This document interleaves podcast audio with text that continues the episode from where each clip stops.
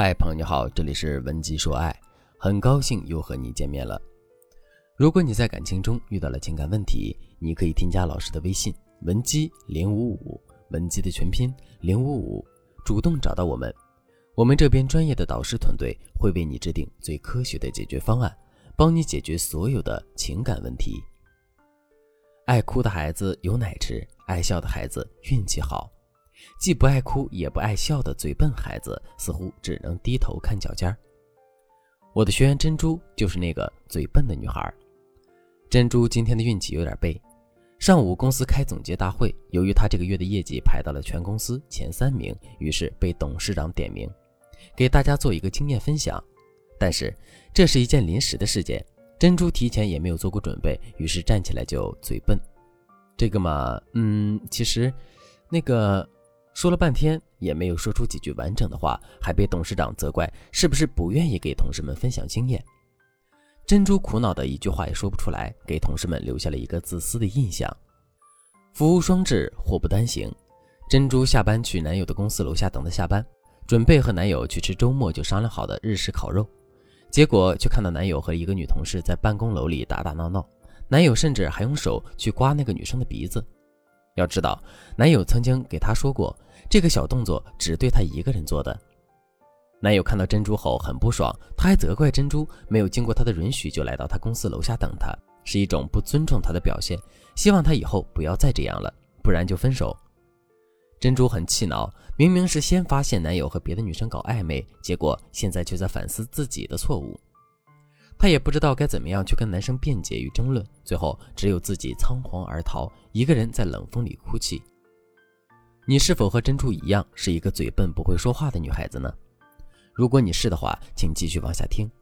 老师根据文姬说爱的理论体系，给大家分享两个拯救嘴笨的技巧，希望对你有所帮助。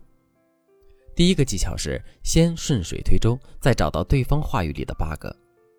我之前听过一个心理学的教授讲过这样一个故事，因为这个教授讲课讲得很棒，所以自己开了一个心理学的选修课。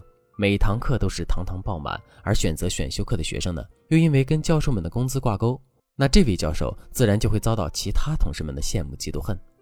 在一次全校教职工会议上，就有人站出来表示不满，说这位教授凭借自己的男性优势和很多女同学暧昧不清，所以才会有很多女同学去选修他的课。那么，这位教授是怎样回答的呢？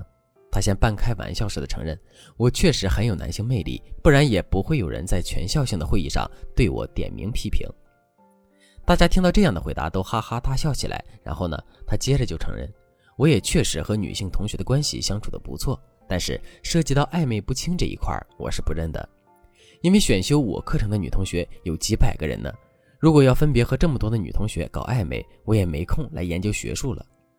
大家听了他的这样的解释，自然就觉得之前那个举报他的同事的说辞很荒谬，这个谣言也就不攻自破了。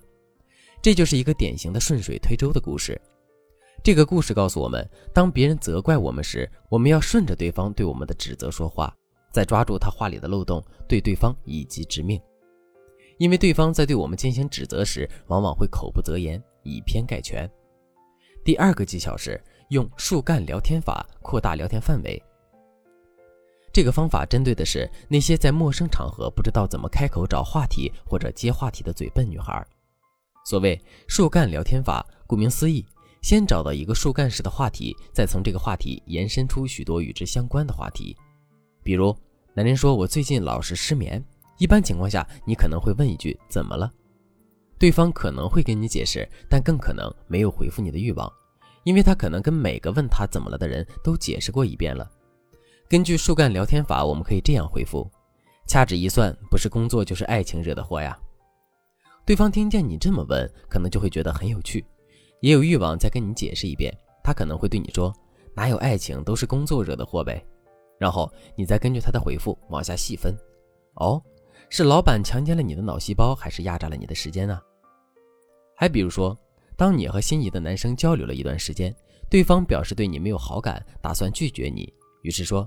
我们可能没有缘分，这个时候你可以用我们的树干聊天法告诉对方，有缘之人日后自会相逢，何须介怀。再比如，当对方跟你说上班好累啊，好想放假休息休息，面对这样的情况，你就可以回复他：“那正好，等你放假了，我们可以一起去爬爬山，累累变轻松。”当对方对你说“我好想吃鱼啊”，你可以回复他：“安排上，周六晚上你要吃三文鱼、桂花鱼、松鼠鱼还是清蒸鲈鱼？”这就像树枝一样，一支一支的往下聊，对方不仅不会反感，还会觉得有特别多的聊天话题。如果你也是个嘴笨的女孩，经常因为嘴笨把生活搞得一团糟，把感情搞得一团乱的话，你可以添加老师的微信文姬零五五，文姬的全拼零五五。把你的烦恼和心事告诉老师，让老师站在专业的角度帮助你。最后，我们再来一起回顾一下今天学习到的内容吧。今天我们讲了两个拯救嘴笨的技巧。第一个技巧是先顺水推舟，再找到对方话语里的 bug。第二个技巧是使用树干聊天法，扩大聊天范围。